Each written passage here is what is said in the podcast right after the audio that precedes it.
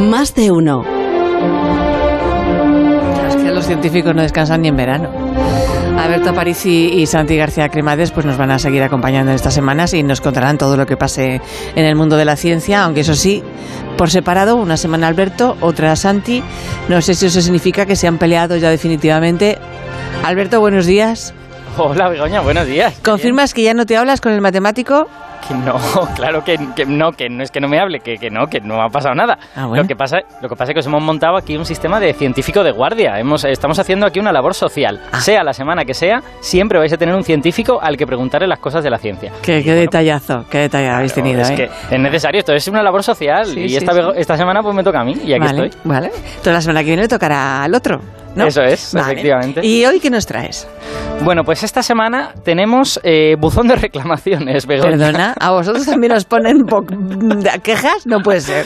Bueno, eh, ya, ya verás. va- va- bueno, en fin, nos han llegado unos cuantos mensajes, como siempre, al 609 83 10 34 y te voy a poner solo dos para que veas el tono general de los mensajes, A cómo ver, va. Mira. Está dando miedo. Hola, buenos días. A ver, este es un mensaje para Alberto Aparici.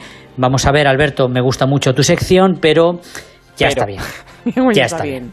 Se te ve mucho el plumero. Mucha física, mucha genética, mucha paleontología, incluso astronomía y todo lo que tú quieras, pero nunca, nunca, nunca hablas de química. Nunca, ni una vez. Como se nota que eres físico y yo creo que no eres capaz de superar que no tengáis pues un cuadro organizativo tan elegante y perfecto como es la tabla periódica de los químicos. Creo que irán por ahí los tiros. Pero ya vale de tanto fanatismo, ¿eh? ya vale. Y a ver si pues os lo hacéis mirar un poquito y empezáis a hablar de química. Porque, Tienes razón. Como todo el mundo sabe, todo, todo es química. Hola, Madre soy un oyente de Estados Unidos y les llamaba para decirles que me gusta mucho su programa, pero que me gustaría todavía más si hablaran más de química. Otro. Así que me gustaría dejarles esa petición.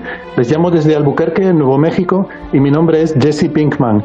Eh, así que nada, enhorabuena y por favor hablen más de química. Adiós. Pero, no es Pero un bueno. complot de los químicos contra ti, Alberto.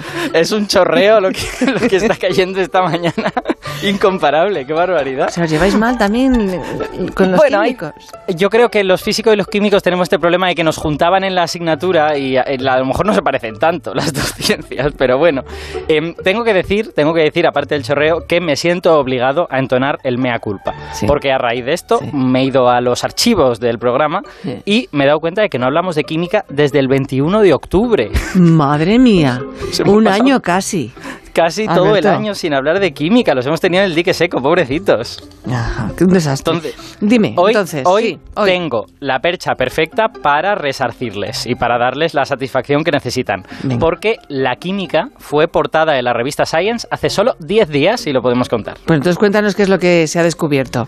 Bueno, pues lo que se ha descubierto es algo, en mi opinión, muy, muy gordo, que es un método que permite hacer y deshacer enlaces químicos más o menos a voluntad. Es prácticamente el santo grial de la química lo que, lo que se presenta ahí. O sea, espera, pero para los que no sabemos mucho de química, ¿qué es un enlace exact- exactamente? Mm, Vale, vale, sí, vamos. Sí. Bueno, em, yo creo que a todo el mundo le suena que los átomos se juntan para formar moléculas, ¿no? Eh, bueno, Mm. a la gente le sonará H2O, el agua, ¿no? Que es Sí. dos átomos de hidrógeno y uno de oxígeno. Bueno, a veces esas moléculas tienen poquitos átomos, como el agua, que solo tiene tres, y otras veces tienen miles de átomos, son, son muy grandes, ¿no?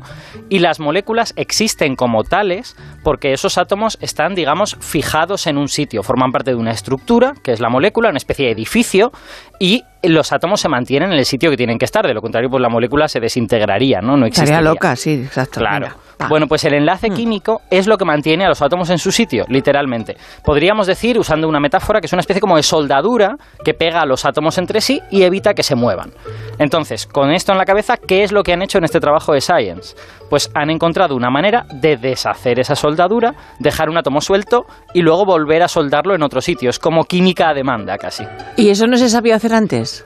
Bueno, a ver, se sabía, se hacía, pero no de esta forma tan controlada que hay en este trabajo. Para que, a ver, ¿cómo te lo explico? Para que veas la diferencia, eh, si piensas en un químico, ¿a ti qué te viene a la cabeza? Bueno, alguien, no sé, ah, un laboratorio, un ser humano en un laboratorio. Mm. claro, mezclando potingues eh, de colores en un vaso transparente para que sea y Mezclando humos potingues. y humos que salen a veces cuando hace reacción. Exacto, efectivamente. Bueno, pues esa, esa, imagen así un poco popular de la química es como la química funcionó toda la vida. De hecho, funcionaba así antes de llamarse química, cuando se llamaba alquimia y otras cosas, ¿no?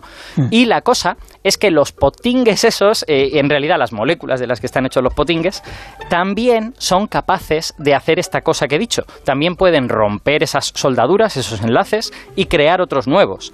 Así que cuando tú mezclas varias sustancias en un matraz o donde sea, lo que estás haciendo es que las sustancias te hacen el trabajo sucio.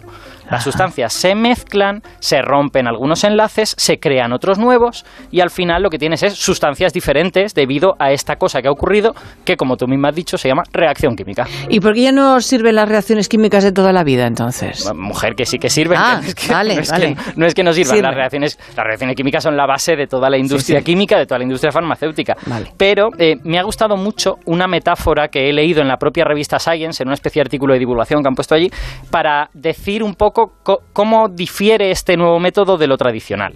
Ellos decían, una reacción química es como coger un montón de piezas de Lego, que serían los átomos, meterlos dentro de una lavadora, empezar a que la lavadora dé vueltas y esperar que de ahí salga montado el halcón milenario o la estrella de la muerte directamente. Porque es verdad, una, una, reacción química es un proceso extremadamente complicado en el que hay pues miles de millones de moléculas interaccionando unas con otras. Y es, es muy, muy caótico, caótico. claro, es muy claro. un caos. Sí, Eso, sí. de ahí de ahí salen muchísimas cosas diferentes, muy uh -huh. a menudo salen más cosas que las que nosotros querríamos obtener. Entonces, este nuevo método que se acaba de descubrir tiene como mucha más fineza, ¿no? Actúa sobre este enlace en concreto, rompe ese enlace en concreto, lo vuelve a enlazar aquí y digamos que es como cirugía de precisión en la química, ¿no? ¿Y, ese ¿Y cómo funciona ese método entonces? Pues mira, en lugar de explicártelo yo, vamos a hacer algo mejor, porque algo que no he dicho es sí. que eh, resulta que algunos de los autores de este artículo son españoles, han salido en la, en la portada de la revista qué bien, Science. Qué guay. Y nos está escuchando uno de ellos, ¿Sí? que es Diego Peña Gil, él es químico orgánico, investiga en el Centro de Investigación en Química Biológica y Materiales Moleculares en la Universidad de Santiago de Compostela. Pues Diego, buenos días. Hola, hola, buenos días. Y enhorabuena.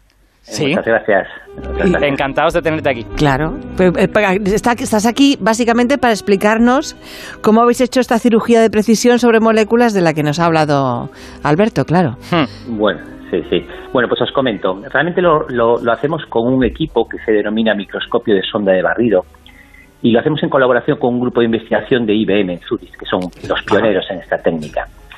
En este tipo de microscopio eh, hay una punta que es extremadamente fina, a la que llamamos sonda, y se acerca mucho a una superficie, una superficie muy lisa, sobre la que movemos la sonda realizando barridos. Ahora, esta punta está tan cerca de la superficie que detecta las pequeñas rugosidades que puede haber en la, en la superficie. Es como si fuese un lector de braille.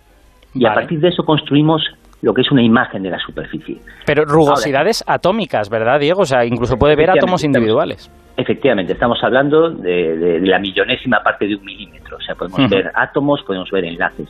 Si ahora colocamos una molécula sobre la superficie y trabajamos en condiciones muy específicas, que es ultra alto vacío, que es el vacío que hay en el espacio exterior, temperaturas de menos 268 grados centígrados para que las moléculas estén bien quietas, y ahora hacemos esos barridos de sonda, entonces podemos ver moléculas individuales, incluso visualizar estos enlaces, ¿vale? Entonces Ajá. esto es, digamos, para visualizar las moléculas. Ahora, para hacer química en moléculas individuales, lo que hacemos es colocamos esta punta, esta sonda encima de la molécula e inducimos pequeños pulsos de voltaje.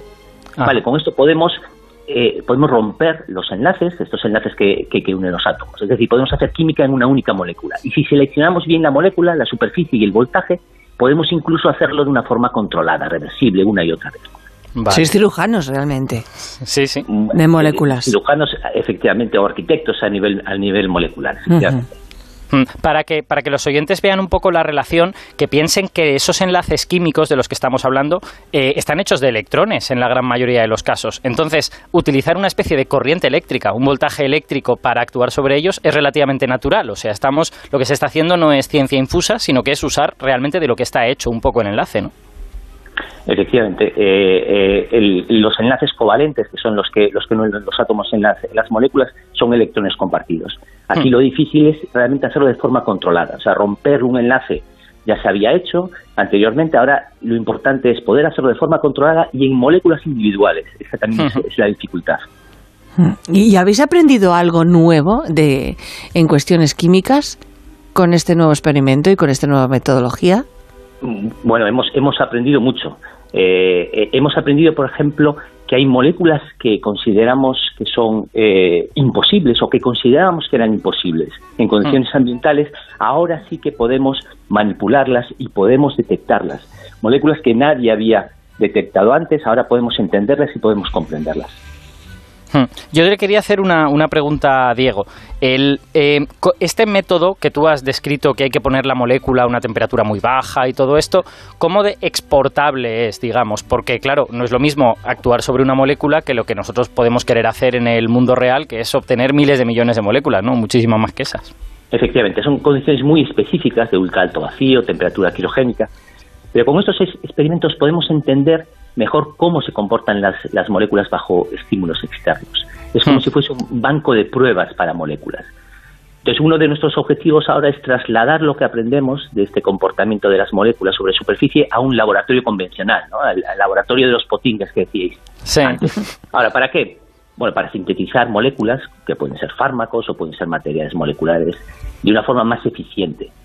Vale, hmm. este, e, este, es, digamos, uno, uno de los objetivos, descubrir nueva reactividad, nuevas reacciones que luego podamos trasladar a un laboratorio convencional. Sí, yo creo, yo creo que lo que los oyentes deben tener en cuenta es que este método que se ha descubierto ahora, que se acaba de utilizar por primera vez, lo que permite es, digamos, empezar a trabajar con enlaces individuales y eso nos ayudará a entenderlos eventualmente. Y cuando tú entiendas muy bien esa molécula individual, pues a lo mejor puedes hacer cosas ya con cantidades mucho más grandes de moléculas. O sea que va a ser como una especie de es una laboratorio. ¿eh? Un laboratorio en miniatura, digamos, para hacer química.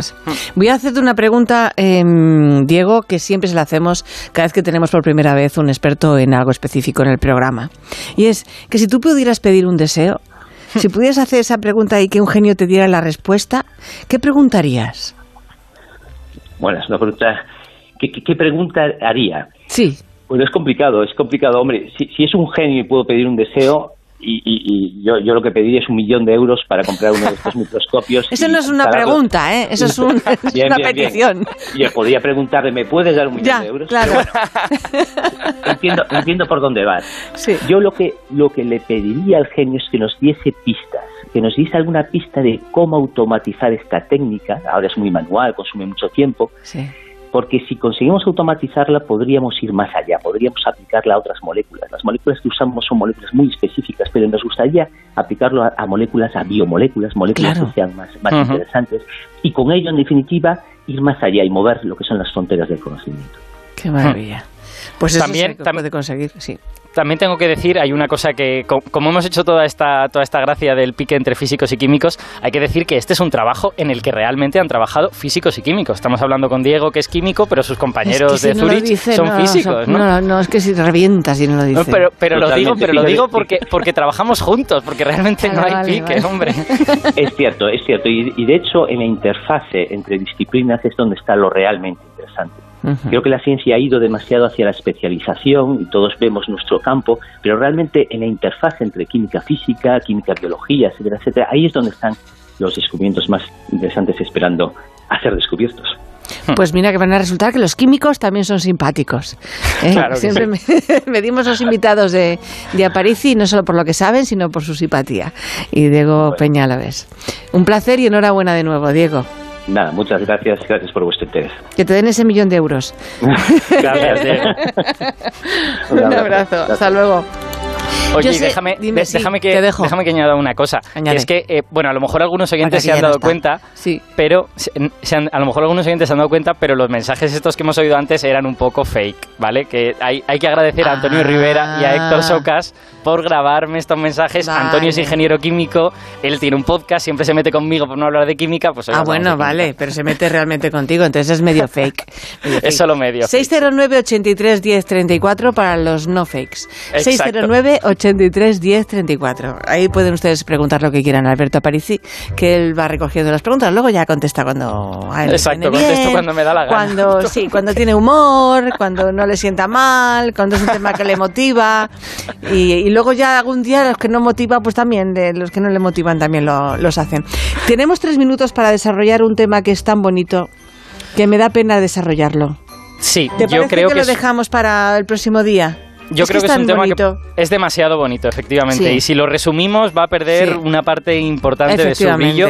Pues- pero podemos, a lo mejor, si quieres, dejar una inception, dejar ahí un- una semillita para que la gente sepa de qué vamos Pero a una hablar. semilla muy diminuta, porque es que tengo a, a la Ramírez aquí sentada a mi lado. A ver, dime. Pues muy pequeñita. Sí. Siempre hablamos del origen del hombre en África Hmm. y hablamos poco de lo que hicieron esos primeros humanos cuando llegaron a Asia, que es un componente que es un continente muy grande. Vamos a hablar de la evolución humana en Asia. Perfecto, pues no te asustes Alberto ahora, porque acaba de sentarse Irene Ramírez, que es la becaria del programa, ya lo sabes, con un montón de papeles aquí en la mesa y claro, no, te- no entendemos mucho qué haces exactamente, qué es Stut FM. Sí, hola Alberto, ¿qué tal? Nada, Muy yo estoy aquí escuchando porque, claro, como soy científica también, que es básicamente lo que, lo que he venido aquí a demostrar. Porque, mira, te cuento un poco, te voy a poner Ajá, contexto, sí. ¿vale?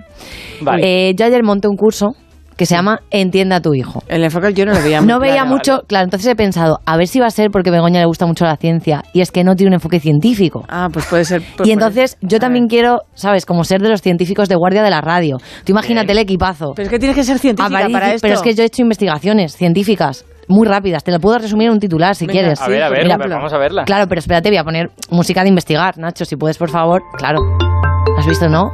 ¿Esto es música de investigar? Sí, porque invita como a pensar, ¿no? Si te pones así como... Es, es totalmente de pensar.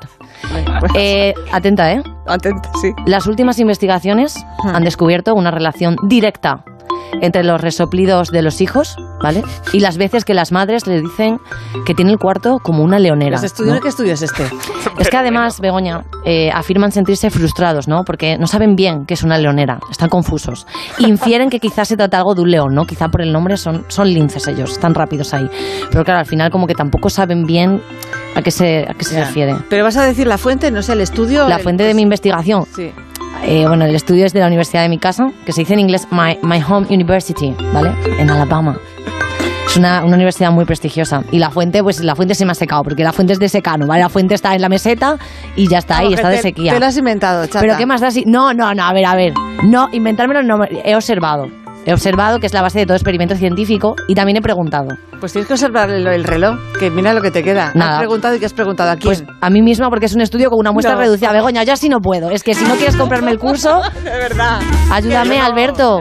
Ayúdame. verdad, Yo no estoy seguro de si este estudio científico es asimilable a otros No. estudios de los que hemos hablado. No, ¿verdad? programa. No, claro, ya que- me imaginaba. Alberto, hasta dentro de 15 días, que nos vamos a, a los programas locales. Que pase esto en el... Con gran día y mañana volvemos. Más de uno. En Onda Cero.